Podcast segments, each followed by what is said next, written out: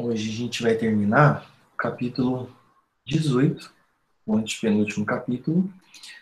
É, eu vou transmitir para vocês e vamos iniciar com a Rita o capítulo sobre os passes, que já é um assunto mais agradável, mais ameno, um assunto mais gostoso, né, no sentido de leveza de a gente estudar, a obsessão é um pouco mais denso. E nós terminamos com o encerramento da reunião mediúnica de desobsessão, onde teve uma melhora, praticamente a resolução do caso de obsessão de uma senhora, a possessão de uma outra senhora que ficou também do mesmo jeito, e três casos também de obsessão, não tão intensos como a possessão, mas também que voltou é, a ser como era. Eles voltaram para casa conectados da mesma forma com os obsessores, né? E o Alexandre falou para o André Luiz, nesse instante, que não existe nenhum caso de atendimento, de assistência, que não tenha um grande benefício. Mesmo aqueles que, a olhos assim de limitados como os nossos, que a gente não percebe, mas teve uma grande modificação em algum aspecto ali, tanto para o obsessor quanto para o obsediado. E isso é muito é, importante a gente ter essa, esse conhecimento, porque às vezes pode gerar alguma coisa, alguma alguns sentimentos de decepção quando a gente acha que não está resolvendo algum caso, quando não está tendo melhora nenhuma, mas algo aconteceu ali que a gente não visualiza muito bem, mas aconteceu. Igual uma coisa que chamou a atenção, que eu falei semana passada, que quando os obsessores já sabiam tudo que os intérpretes iam falar para eles.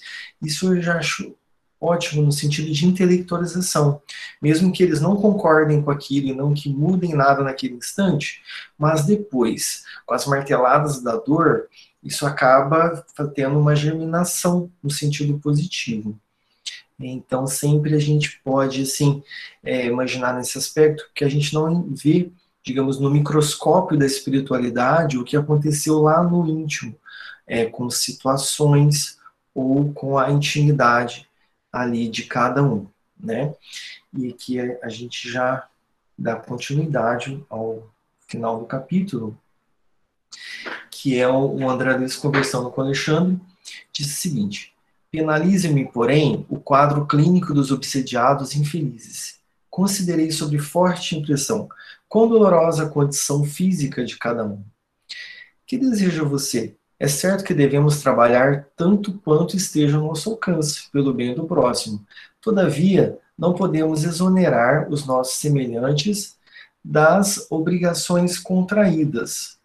É nesse aspecto que a gente vê a problemática que nos comove, que está naquela situação, mas é nesse instante que a gente vai lembrar que não existe falha na misericórdia divina, não tem um erro na justiça divina. O que está acontecendo ali é, tem uma explicação lógica e palpável que a gente não consegue compreender nesse instante. Mas se ampliássemos a visão, a gente alcançaria a dimensão daquela problemática. E, e a gente vê que não tem ali o, um Deus que abandona alguém, mas tudo vai ter seu instante para poder se encaixar. A fruta precisa amadurecer para ela estar doce, né? E aqui em cima, nesse aspecto que falou é, sobre. Considerei sobre forte impressão, que é a, a condição dolorosa de cada um. Isso chamou muito a atenção do Alexandre, que aí ele trouxe essa próxima fala. O servo fiel não é aquele que chora ao contemplar as desventuras alheias, nem os que as observa de modo impassível, a pretexto de não interferir no labor da justiça. O sentimentalismo doentio e a frieza correta não edificam o bem. O bom trabalhador é o que ajuda, sem fugir ao equilíbrio necessário, construindo todo o trabalho benéfico que esteja ao seu alcance consciente de que o seu esforço traduz a vontade divina.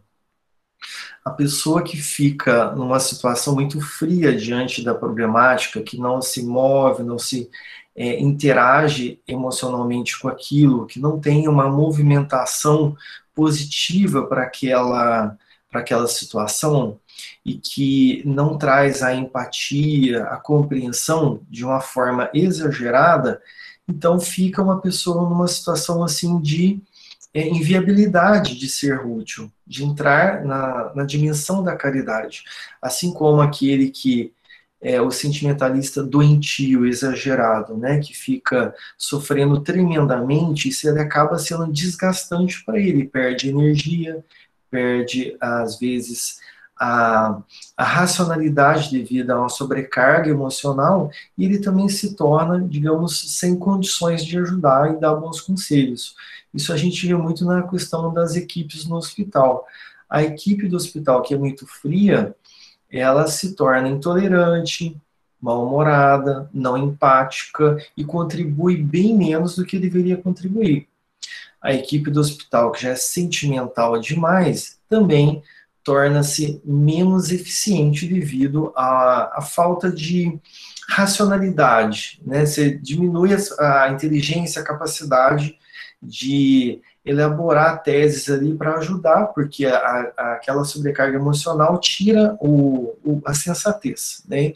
Então, tomar esse cuidado com o trabalhador espírita, é o caminho do meio, é o equilíbrio, né? sempre. Gente, lembrando que aqui é uma conversa, vocês podem levantar a mãozinha, vamos conversando, trocando ideia e dialogando, né? E teve uma pergunta aqui que o André Luiz fez.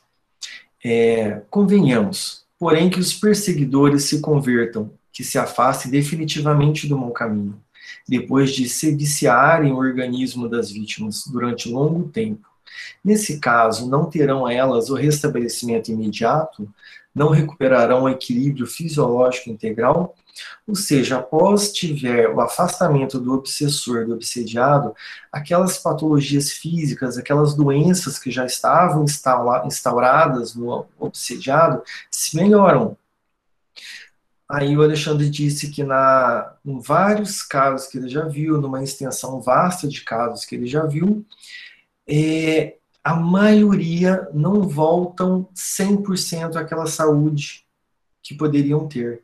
Ficam sequelas, porque ali a gente viu uma intensidade muito grande de obsessão, uma frequência muito grande, uma atuação constante do obsessor e um tempo muito longo. Então aquilo acaba trazendo impregnações energéticas no corpo espiritual e no corpo físico. Então, às vezes, o obsessor, no ato de arrependimento, ele se torna até um empenhado em ajudar o que foi obsediado. Ele chegou a citar isso, né? Com a ajuda da espiritualidade, com a ajuda do próprio obsessor, tudo unido em sentido pró ajudar o, o, o ex-obsediado, mesmo assim o restabelecimento é, é mais raro, total. Né? Eu achei isso importante, né?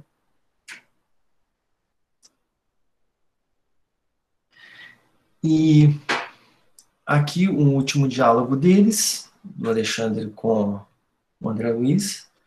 E permanecem de saúde incompleta até o sepulcro? Perguntei fortemente impressionado. Sim, elucidou Alexandre tranquilamente. Observando-me, porém, um espanto enorme, o orientador acrescentou. Seu assombro prende-se ainda à deficiente análise humana. O perseguidor, reconhecido como tal entre os companheiros encarnados, pode revelar modificações, mas talvez a suposta vítima não esteja convertida. Na obsessão, as dificuldades não são unilaterais. O eventual afastamento do perseguidor nem sempre significa a extinção da dívida. Em qualquer parte do universo, André, receberemos sempre de acordo com as nossas próprias obras. A gente vê aqui as situações de um exemplo como as pessoas vão, tomam, é, já saiu do processo obsessivo, vão na casa espírita, tomam passe, é feita uma limpeza energética, um refortalecimento, um revigoramento, um estímulo para que ela possa continuar vivendo bem. Mas o passe, ele não apaga o passado da pessoa, ele não dissolve o passado, ele continua existindo. E o que fazer com esse passado? A transformação energética íntima da pessoa e o converter-se num bem que vai deletar esse passado energético.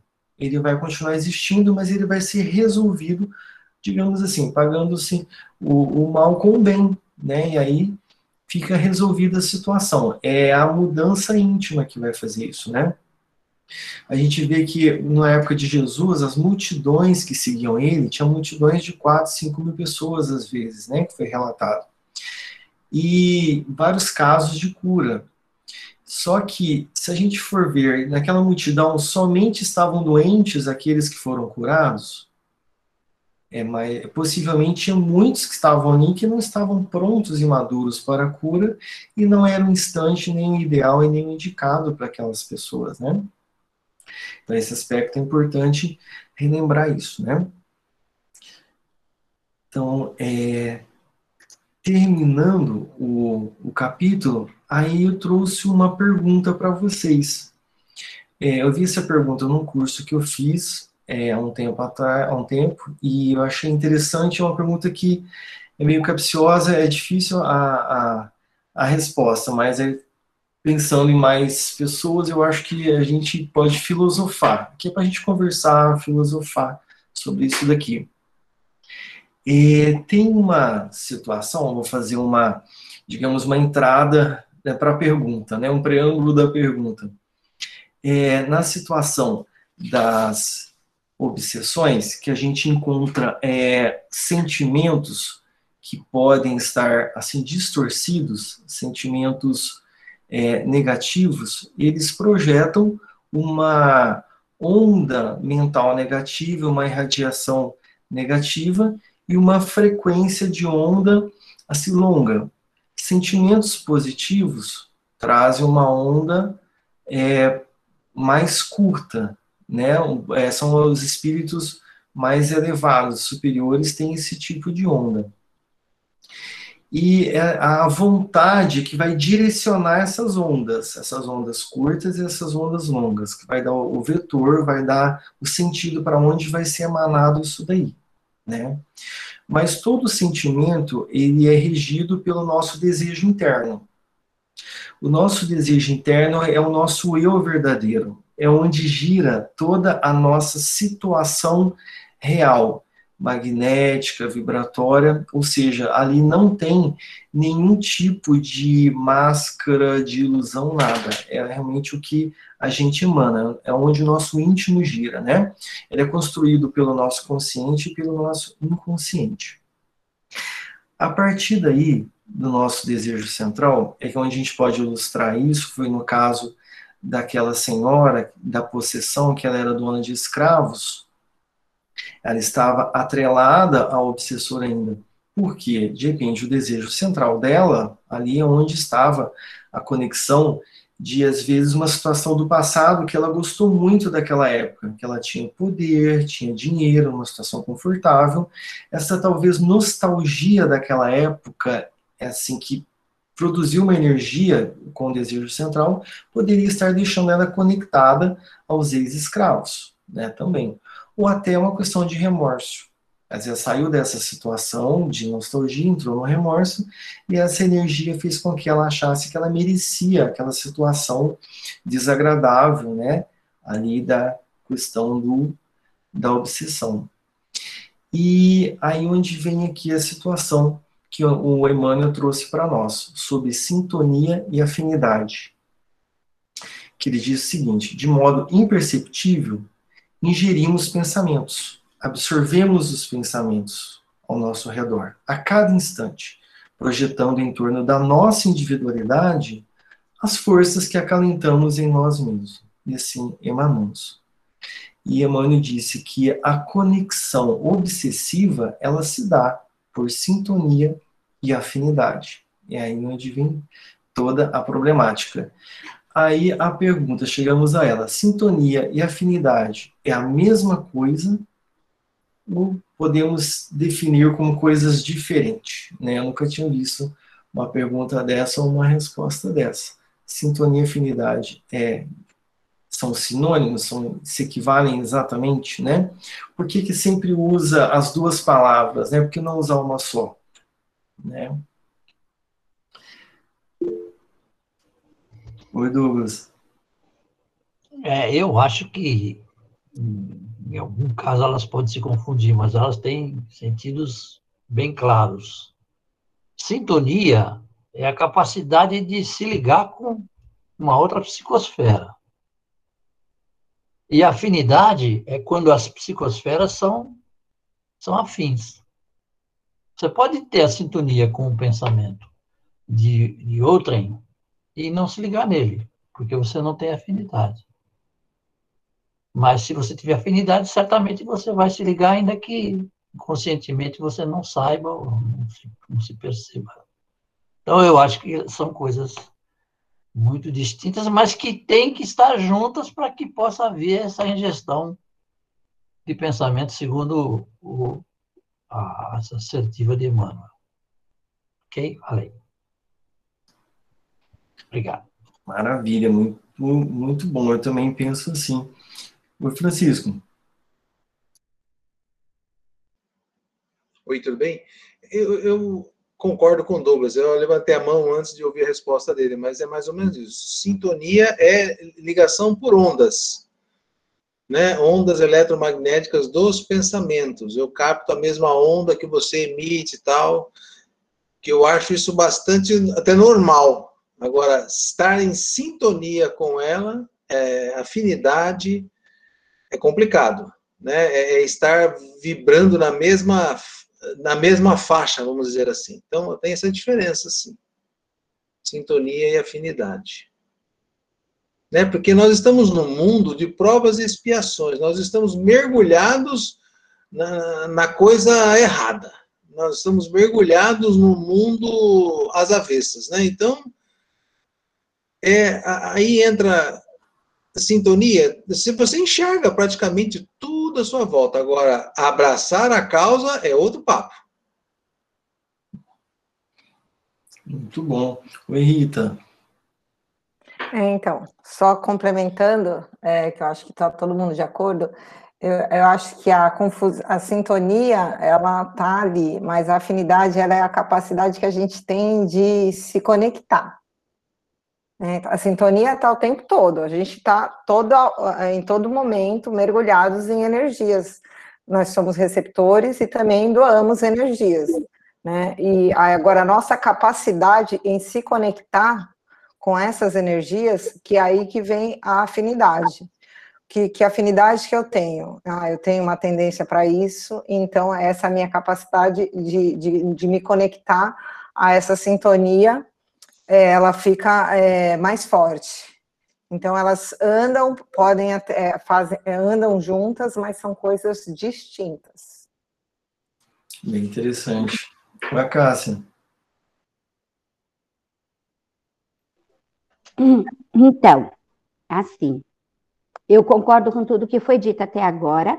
Eu só queria lembrar uma coisa, que nós só conseguimos é, vou falar com, enquanto médium, tá? Nós, médios, só conseguimos penetrar ou atrair ou uh, dar passividade a um espírito, seja ele que tipo for, desde que a gente tenha algum tipo de afinidade. Se nós não tivermos, é, não que nós vibremos me, no mesmo padrão que ele, mas nós temos que ter alguma, algum tipo de afinidade ou de experiências muito passadas, né, onde já vivemos situações semelhantes, né, ou, enfim, é, é, temos que ter algum tipo de afinidade com esse espírito, senão nós não conseguimos é, dar passividade, não conseguimos trazer a mensagem, seja ela de que cunho for. Então, é como eu concordo com tudo que já foi dito, não vou repetir, porque né, vai ser toda redundante, então não precisa. Mas só lembrando essa questão, já que estamos falando de, de mediunidade, tá bom? Era isso. É, a minha interpretação também disso é bem ao redor do que vocês disseram, acho que isso também é como em casos obsessivos, o mentor se aproxima do obsessor e ele sintoniza com o obsessor. Ele entra ali na busca dos pensamentos, das dores, dos dramas, é, das questões íntimas do obsessor, mas ele não se afiniza aquilo. Ele não tem as mesmas ideias, as mesmas vontades, os mesmos pensamentos, ele não tem a mesma, o mesmo desejo que o obsessor, então ele não se afiniza, né? Mas apesar de estar sintonizado para se conectar naquelas questões. Ah, as ondas de rádio, a gente, por exemplo, sintoniza na rádio Jovem Pan, sintonizou. Né? Ali dentro da, da rádio, é, as pessoas sintonizam não sempre com as mesmas afinidades. Um quer humor, outro música, outro quer noticiário. Sintonizou, mas lá dentro tem vários programas. Ou seja, as afinidades vão ser diferentes dentro de uma sintonia. Né? Ah, espero que não piore. e a questão da afinidade também é o contrário, né? Se a gente for pensar é, duas pessoas podem ter afinidades por, por, um mesmo livro, por exemplo, de magia. Né, estão afins por aquele livro, tem é, um gosto pelo mesmo livro. Mas as duas pessoas podem ter é, vontades diferentes ali, ideias e pensamentos diferentes, no sentido de uma sintonia diferente. Um vai que se perguntar, por que você gosta desse livro de magia? Porque eu penso em, em ser mais útil, em ajudar o próximo a usar as questões boas desse livro. E o outro, se fizer a mesma pergunta, vai dizer: eu quero trabalhar com isso, eu quero vender minha, minha, meus, meus trabalhos energéticos, eu quero utilizar para vingança. Ou seja, tem afinidade pelo livro, mas a sintonia pode ser diferente dentro daquele livro, né? Então, de repente, pode ser usados como, é, às vezes, a gente vê como sinônimos, mas esmiuçando, elas podem ter significados que é, de pessoas com morais opostas tendo ali mesma sintonia no caso do mentor, né? Eu acho que é essa questão filosófica da, da palavra, das palavras, né? Então, pessoal, acho que é isso. Vocês querem comentar alguma coisa do que a gente viu até agora? Aproveitar o tempo, antes que a Rita logo já vai começar, né? Então, vamos aproveitar a oportunidade.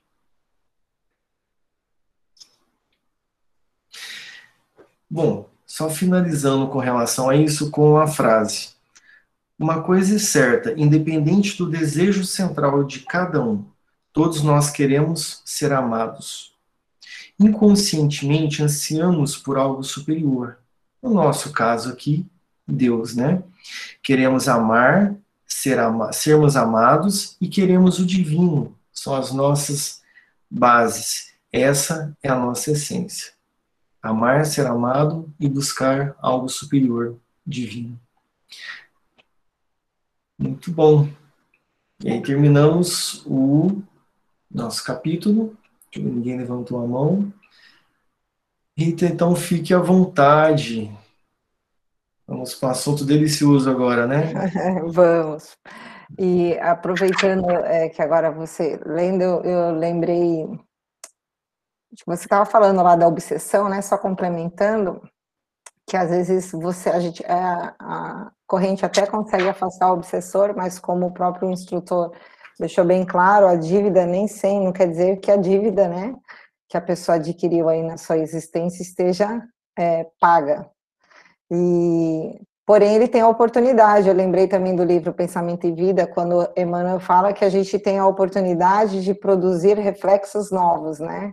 para uma próxima encarnação, dessas, desses vínculos energéticos que nós é, construímos no nosso passado ou agora, né, com pessoas que convivemos ou que ainda estamos convivendo. Então, acredito que quando a gente passa por esse processo de obsessão, quando a obsessão ela é, é, é finalizada é, e mesmo assim ainda a gente não se curou né, das nossas nas nossas limitações, mas a gente, como pela misericórdia né, divina, a gente tem essa oportunidade de construção de reflexos novos até com esses irmãos que nós já prejudicamos de alguma forma, né? E aí entra essa questão da afinidade, porque aí começa a mudar a, realmente o nosso padrão mental, as nossas escolhas, a nossa busca é outra, completamente diferente. E aí esses nossos, as nossas companhias começam a perceber que a gente realmente está se esforçando e que a gente está tentando ser um, uma pessoa diferente. E aí as afinidades começam a ficar completamente diferentes do, dos nossos obsessores. É, foi isso aí que, passou, só para complementar. E eu vou falar de um assunto que é um assunto bem mais agradável mesmo, é o passe. É, boa noite, Rose. E nós estudamos há muitos anos, há muitos anos, sei lá quantos anos que o Jacó veio trazer essas algumas informações bem pertinentes. Confesso que eu, assim, é, quando eu reli esse capítulo, eu fiquei meio frustrada, mas agora eu, eu compreendo, porque em 1945, eu acredito que o, é, o André até tinha recursos para nos trazer mais informações, só que ainda a nossa capacidade de compreensão era ainda muito limitada, e é até hoje, né? Então, imagina em 1945 ele falando de coisas que a gente tem dificuldade no dia de hoje. Eu esperava, assim, é, que ele respondesse algumas questões que eu tenho com relação mesmo ao passe magnético tal, mas é, é, a gente percebe que ele faz um trabalho bem ainda assim superficial. Né? Eu confesso que eu não conheço as outras obras para frente, eu acredito que ele se aprofunde né, em outras questões, mas então assim, eu também optei para não entrar, não mergulhar muito de cabeça, porque senão a gente ficaria aqui até o final do ano falando de centro de força, tal e partindo também do princípio que todo mundo aqui já fez curso de paz, todo mundo já estudou isso, e quem não estudou vai ter provavelmente oportunidade, que provavelmente a nossa casa fará um outro curso, né, de reciclagem, de passe, enfim. Não é à toa que o Francisco está aqui hoje, gente, porque é um assunto que ele também adora. E eu estava torcendo para ele estar para contribuir, porque eu preciso de ajuda, porque tem muita coisa que eu já não me recordo. Vamos lá. Lembrando lá o que o Ivens falou, quem tiver alguma dúvida, alguma coisa, é só levantar a mão, tá? Então, o capítulo, ele começa com o André falando da sua vontade de estudar né, é, as questões dos passes magnéticos.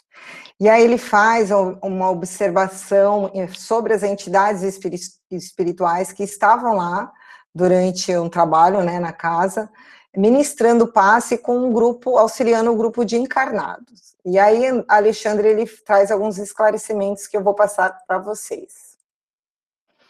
Ele fala assim, eu grifei quase o, o capítulo todo, então vocês me perdoem. Aí quem quiser acrescentar, é só levantar a mão ele fala assim: aqueles nossos amigos são técnicos em auxílio magnético que comparecem aqui para dispensação de passes de socorro. Trata-se de um departamento delicado de nossas tarefas e exige muito critério e responsabilidade.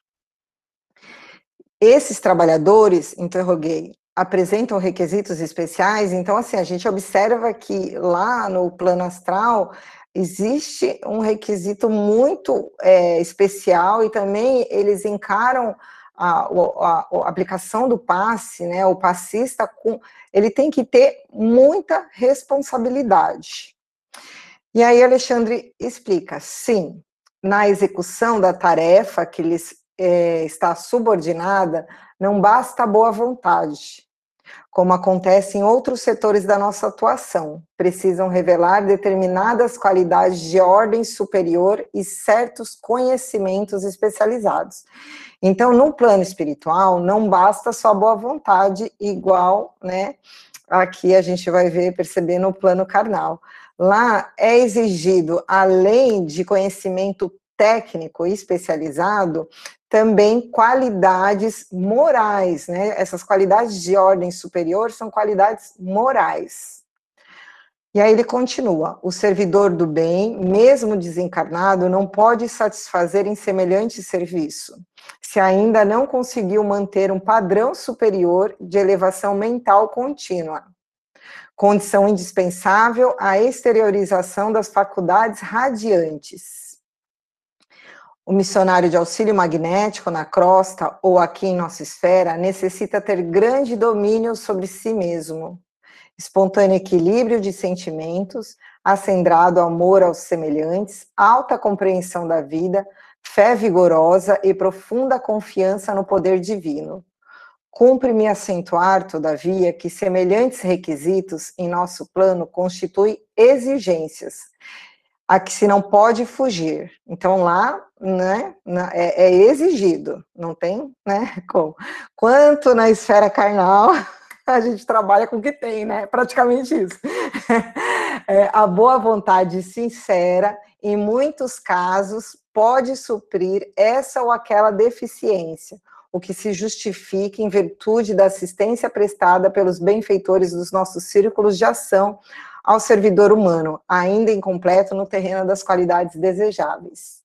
Aqui ele dá uma informação, deixei em vermelho, muito importante, porque ele deixa bem claro, pelo menos na minha interpretação, que se é, a necessidade de suprir né, o passe magnético na, na esfera carnal que ainda tem é porque nós ainda não conquistamos as virtudes necessárias, o progresso moral para fazer o passe sem o auxílio direto do plano espiritual. Eu estou dizendo assim, do, não do passe misso, né? Do, do passe magnético.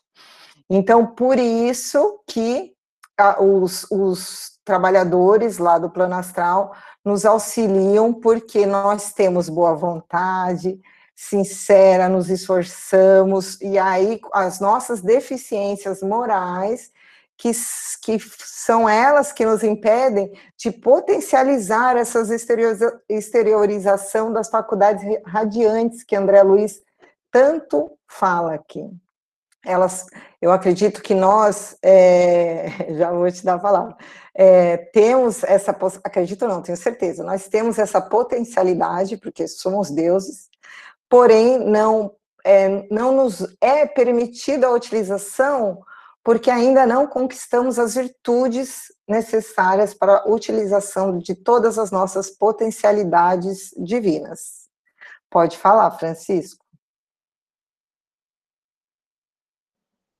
Numa palestra do Divaldo, eu vi uma vez, essa semana, ele contando sobre a, como é que ele lidou com a energia sexual, por exemplo, para que ela não interferisse no trabalho mediúnico e magnético dele também, tá?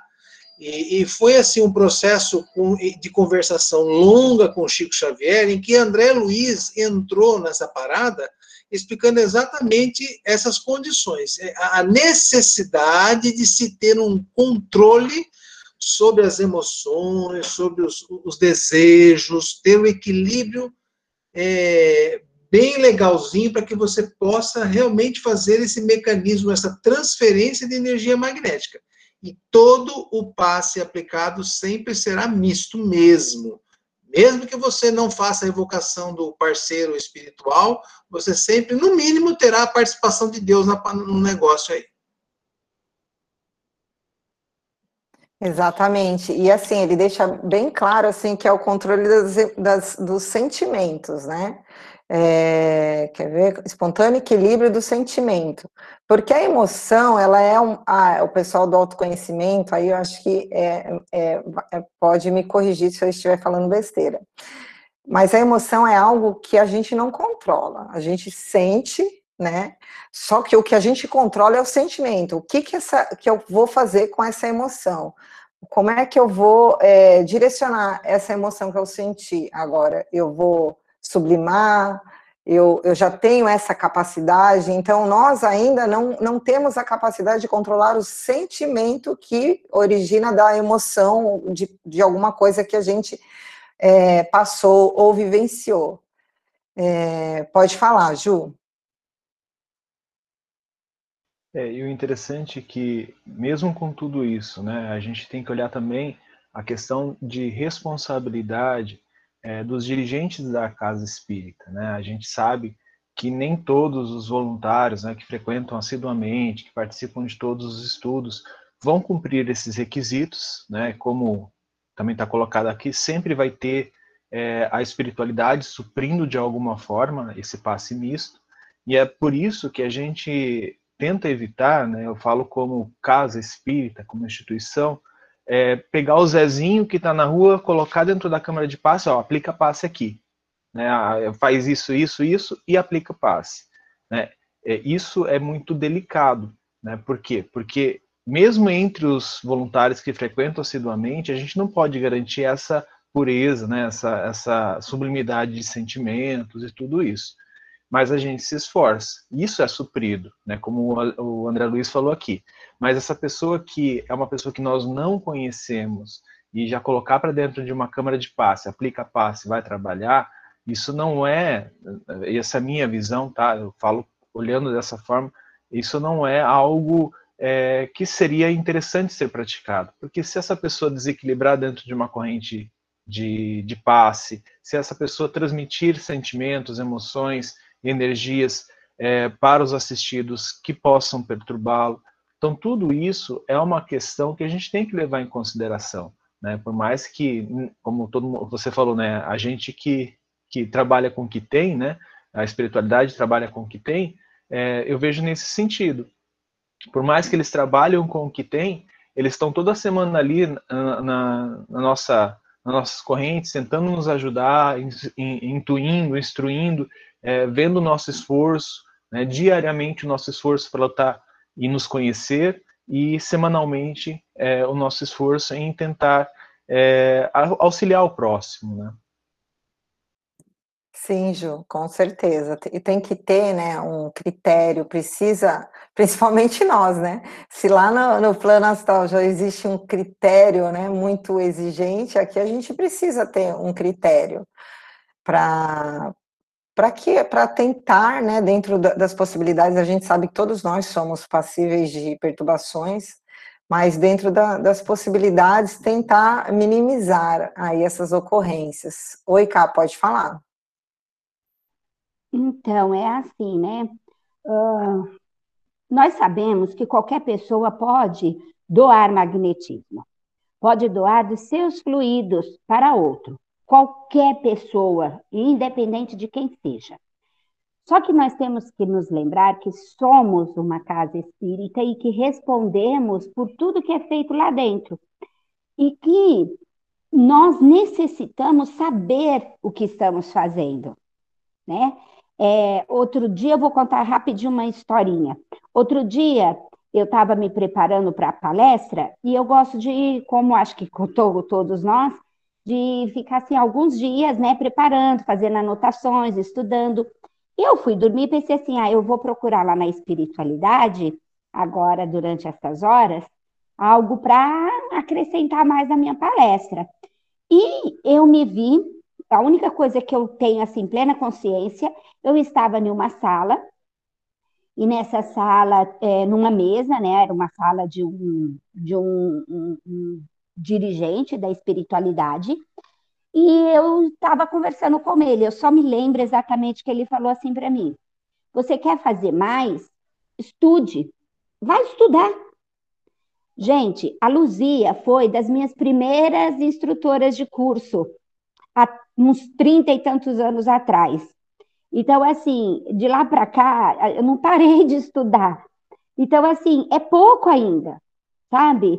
Então, assim, não adianta a gente ter só boa vontade, não adianta a gente ter só a técnica.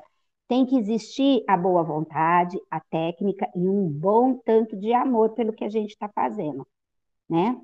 Era, era isso, só para é, acrescentar aí no que o Juliano falou. Tá ótimo, gente. Deixa eu dar seguimento aqui. E aí, então, ele continua falando. Os amigos encar... Ele pergunta: os amigos encarnados, perguntei de modo geral, poderiam colaborar em semelhantes atividades de auxílio magnético? E aí o Alexandre responde: todos com amor ou menor intensidade, com maior, desculpa, ou maior ou menor intensidade, poderão prestar é, concurso fraterno nesse sentido, porquanto revelada a disposição fiel de cooperar o serviço do próximo, por esse ou aquele trabalhador. As autoridades do nosso meio designam entidades sábias e benevolentes que orientam. Indiretamente, o neófito, né, o aprendiz, o novato, utilizando-lhe a boa vontade e enriquecendo-lhe o próprio valor. São muitos raros, porém, os companheiros que demonstram a vocação de servir espontaneamente. Muitos, não obstante bondosos e sinceros nas suas convicções, aguardam a mediunidade curadora, como se ela fosse um acontecimento é, miraculoso em suas vidas, e não um serviço do bem, que pede do candidato o esforço laborioso do começo. Claro que, referindo-nos aos irmãos encarnados, não podemos exigir a cooperação de ninguém no setor dos nossos trabalhos normais. Entretanto, se algum deles vem ao nosso encontro solicitando admissão às tarefas de auxílio, logicamente receberá a nossa melhor orientação no campo da espiritualidade. É, essa, eu grifei essa resposta porque eu achei bem importante, né? Ele deixa bem claro que todos, né, de, de alguma forma, de menor ou maior intensidade, é capaz, como a Cássia mesmo colocou, de, de auxiliar. Porém, muitos ainda buscam, né, é, os fenômenos, a mediunidade de cura e acabam é, esquecendo ou é, né, perdidos na ilusão que o trabalho necessário, principal, é de aprimoramento.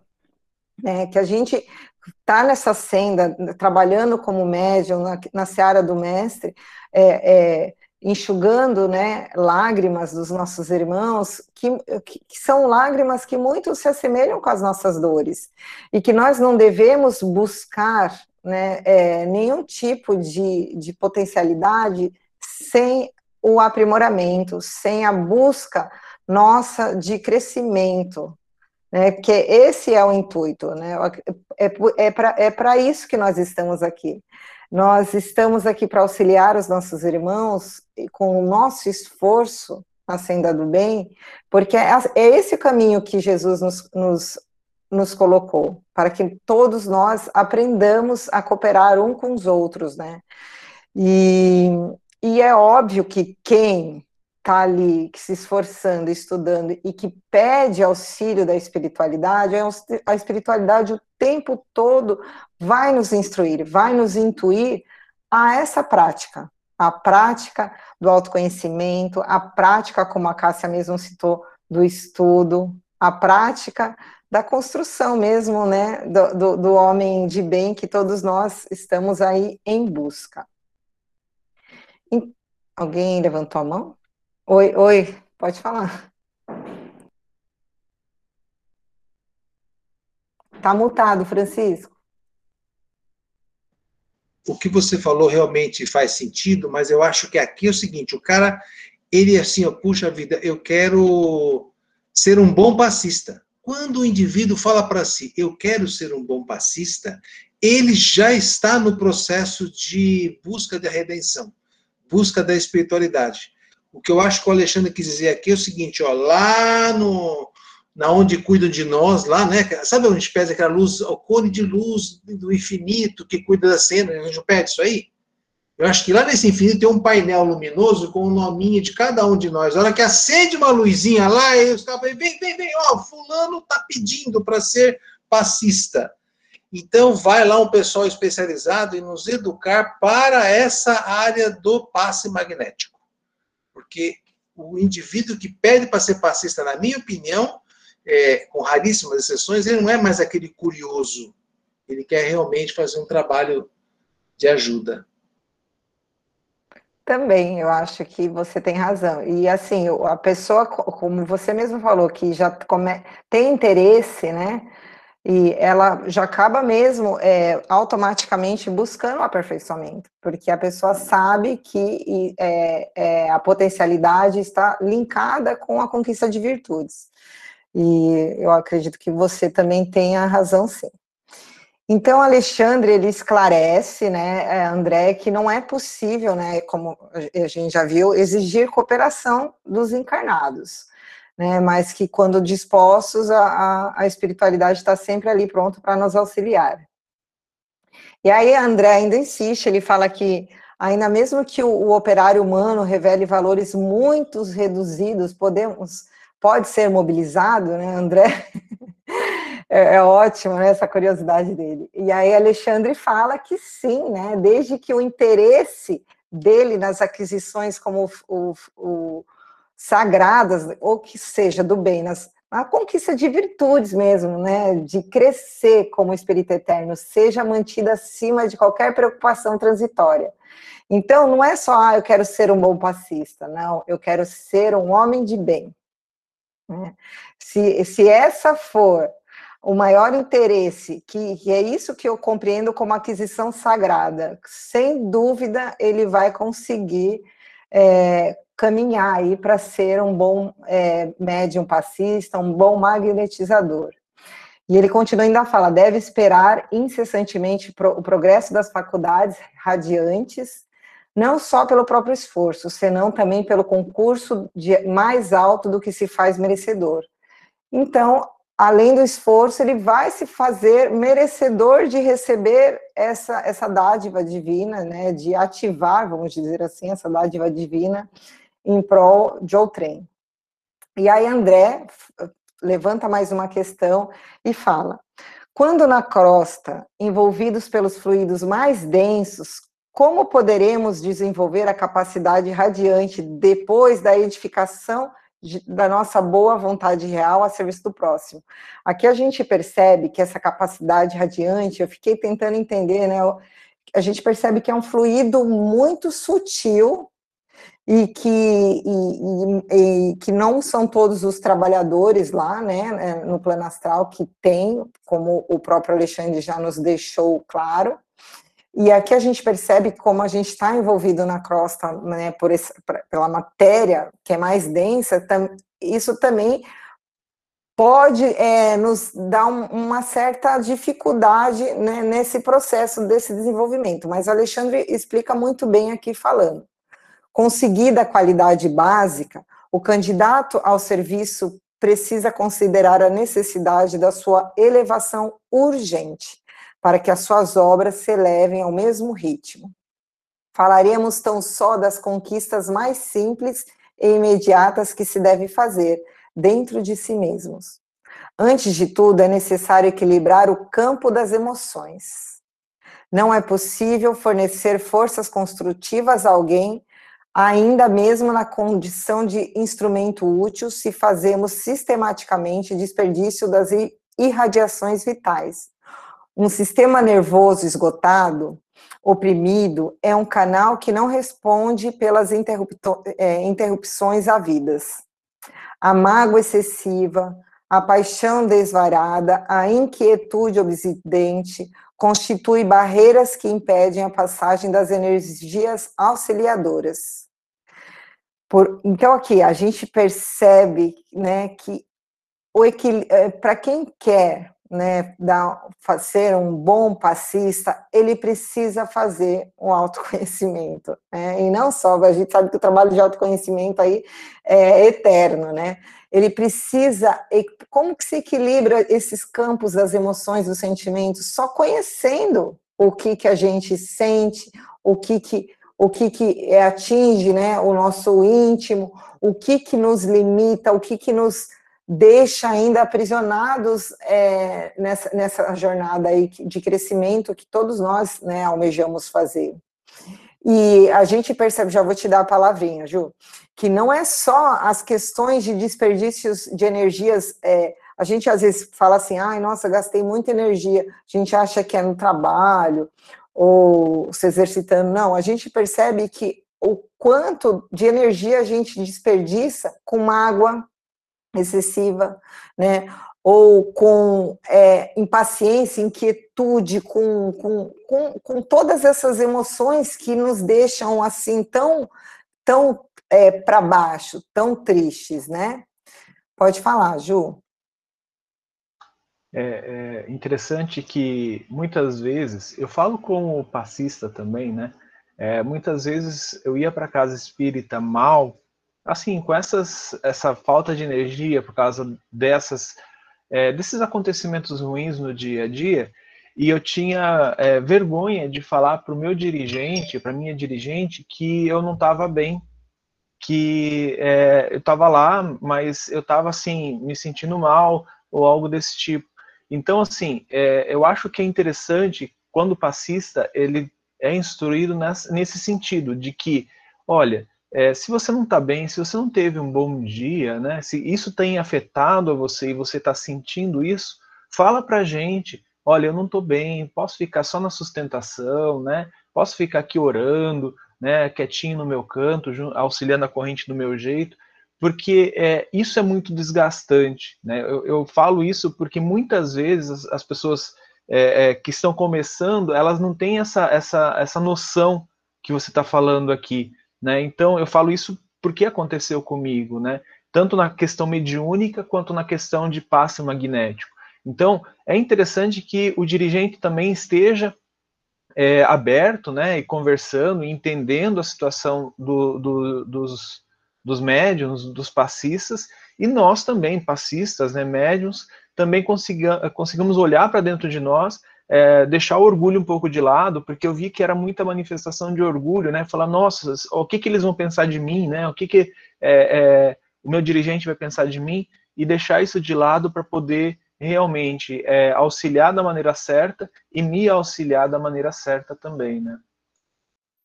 Exatamente, Jo, é muito importante isso. Isso faz parte do, autoconhecimento, né? A partir do momento que você é, compreende que você não está num momento bom, que você não teve um. passou por uma situação, porque também não é só as coisas do dia a dia, né? A gente vive num mundo aqui de expiações e provas, e ainda temos muitas limitações, então a nossa a gente oscila muito, né? É, o Alexandre fala lá no começo que os, os trabalhadores, no caso do plano astral, eles são, são espíritos que eles não oscilam, né? Existe um equilíbrio, não existe uma oscilação é, vibracional, né, emocional, de sentimento, diferente da gente, a gente oscila demais, mais mesmo. E continuando aqui, o Alexandre fala que além disso tudo que é, é preciso dar atenção também às coisas físicas, né? As, as, as necessidades fisiológicas, que às vezes o abuso da comida, como já falamos muitas vezes aqui, o abuso do álcool, entre de outras substâncias tóxicas também, até de, de remédios fortes, às vezes é uma semana que você está tomando um remédio mais forte aí, ele pode operar algum distúrbio no sistema nervoso central, sobrecarregar as glândulas, né, e elas modificam mesmo as, as funções é, do corpo e que são as, as funções utilizadas para exteriorizar essas energias também. Deixa eu ver se o que, que eu vou falar aqui para ver se vai dar tempo. Tem cinco minutos ainda. Então vamos lá. E aí Alexandre, né, completa falando que o trabalhador sincero ele vai percebendo, né, a necessidade desse aperfeiçoamento moral e além disso a espiritualidade, pelo que o Alexandre falou, ele vai sugerindo, né? A gente vai falando, nossa, não, não, foi, não fiz uma coisa boa hoje, nossa, acho que exagerei na comida. A gente vai recebendo umas sugestões assim, nossa, acho que eu preciso mudar minha conduta. Enfim. E aí André levanta uma hipótese sobre o socorro de alguém, uma emergência, vai que aparece uma emergência, e que se caso né, nessa emergência não houvesse nenhum trabalhador ali encarnado com possibilidades morais e energéticas necessárias, o que, que a espiritualidade faria? Nos socorria? E aí eu achei, Alexandre fala aqui que é óbvio que socorre, né, que também eles não são tão rigorosos assim, e que todo lugar que haja merecimento, né, tanto de quem sofre e boa vontade dos que estão ali para auxiliar, eles podem ministrar sim o benefício espiritual com relativa eficiência. E ele fala: todos os enfermos podem procurar a saúde, todos os desviados, quando desejam, retornam ao equilíbrio. Se a prática do bem estivesse circunscrita aos espíritos completamente bons, seria impossível a redenção humana, né? Então, se, se só a prática do bem aqui tivesse limitado para quem já é bom, realmente ia ser muito difícil a humanidade é, crescer aí e, é, e é, ir para a redenção. E aí ele fala que qualquer cota de boa vontade e espírito de serviço recebe a atenção da espiritualidade. E eu achei bem legal que ele fala assim que quando eles falam, né, sobre as uh, qualidades necessárias do servidor no campo, né, do auxílio, ele não quer desencorajar assim ninguém. Então não é para desencorajar, para a gente ficar assim, ai, nossa, eu não sirvo, eu ainda preciso melhorar muito. Nada disso, né? Mas é justamente para que a gente comece a perceber o quanto a tarefa ela nos nos vai nos imputar mesmo valor, que nós cresçamos, que nós é, adquiramos esses valores positivos, que são valores que vamos levar, levar pela eternidade. Então, é esse, esse é o papel principal dessa instrução que André Luiz trouxe né, através da mediunidade do Chico. Não é de não, não do que a gente se sinta não apto a tarefa e abandone e acha que, não, que a gente ainda não, não está pronto. Não, ele quer que a gente se oriente, que a gente estude e que cresça né, em valores positivos. Então, Alexandre leva André né, e a Anacleto, né, que era o, o, que chefiava ali a equipe né, do setor de passes. E a André tinha, e explica que André tinha sido médico na sua última encarnação, e fala sobre a necessidade né, de André observar bem todos esses setores. Não sei se eu entro no caso, porque faltam dois minutos, né, que vai falar do caso. O que, que vocês acham? Posso entrar ou não? Não? O Francisco quer que eu entre? Eu acho que sim. É, vou entrar, né? Vamos lá. Bom, Anacleto e André observam uma irmã que ela está ali com alguns problemas na região cardíaca, né? No chakra cardíaco, na região do coração mesmo. E aí Anacleto, ele traz essa seguinte informação. Assim como o corpo físico pode ingerir alimentos venenosos que lhe intoxicam os tecidos, também o organismo perispiritual pode observar elementos de degradação que lhe corroem os centros de força como um reflexo sobre as células materiais. Então, assim, todos nós sabemos que os centros de força ficam no perispírito, e conforme essas energias é, ruins vão né, degradando o centro de força, esses reflexos, né, podem surgir reflexos, normalmente surgem no corpo material, no nosso corpo físico.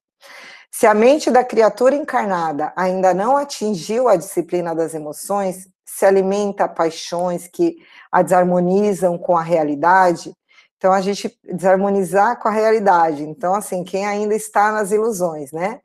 Pode a qualquer momento intoxicar-se com as emissões mentais daqueles com quem convive e que se encontrem no mesmo estado de desequilíbrio.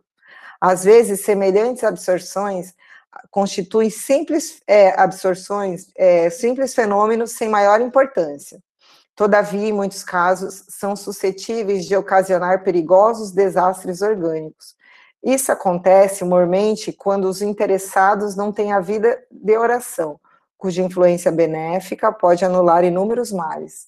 Ele dá, só para concluir aqui, que já se passaram uns dois minutos, Alexandre, é, é, Alexandre não, Anacleto, ele dá uma informação muito importante, que eu acho que é quando a gente, a, a mente né, da criatura, nossa mente ainda está é, nas ilusões, até eu digo assim, nas ilusões do nosso estado real de evolução e de quem nós somos, né? Quando a gente ainda não não não aceitou as nossas limitações, a gente é, por vezes a gente se contamina, né, se intoxica com essas emissões mentais que nós mesmos, né, produzimos ou que vêm das pessoas que convivem conosco e, esses, e essas é, intoxicações mentais, para quem está de alguma forma conectado com a espiritualidade, que faz suas preces, que tenta ali, né? Quando ele fala tem a vida em oração, é quem de alguma forma está se esforçando, que faz uma conexão com o alto. Muitas delas são é, livradas por conta dessa conexão com o alto. Porém, né, quem tem um pouco mais de dificuldade ou recebe ou manda uma carga muito grande dessa, é, dessas toxinas, elas acabam fazendo, influenciando o corpo físico. Vai, Francisco, você tem meio minuto para falar. Não, eu acho assim, que esses três casos que vão ser narrados aí, eles devem ser tratados mesmo com muita paciência na próxima aula. E eu tenho que abaixar a mão aqui. E. É, ou fizeram, perdeu. Achei.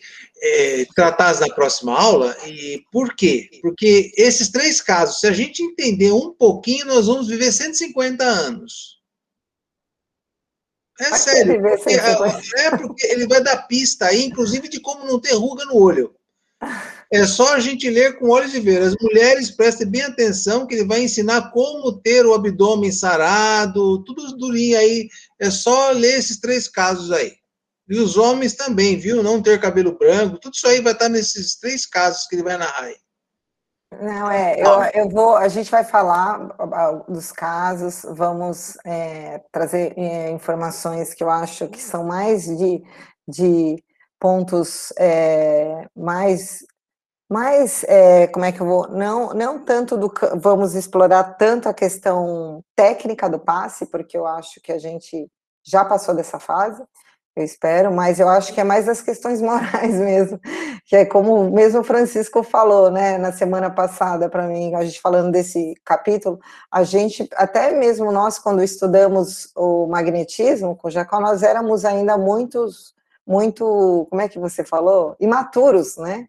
Não que eu tenha, não que eu não seja ainda, mas é, eu acho que a gente já conquistou aí um pouquinho mais de maturidade e a gente já consegue fazer essas leituras com um pouquinho mais de sensatez. Né? E, e, e, é óbvio que a semana que vem a gente vai explorar um pouco mais e eu espero né, bastante é, ajuda de vocês, bastante contribuição, porque é um tema bem interessante. É isso.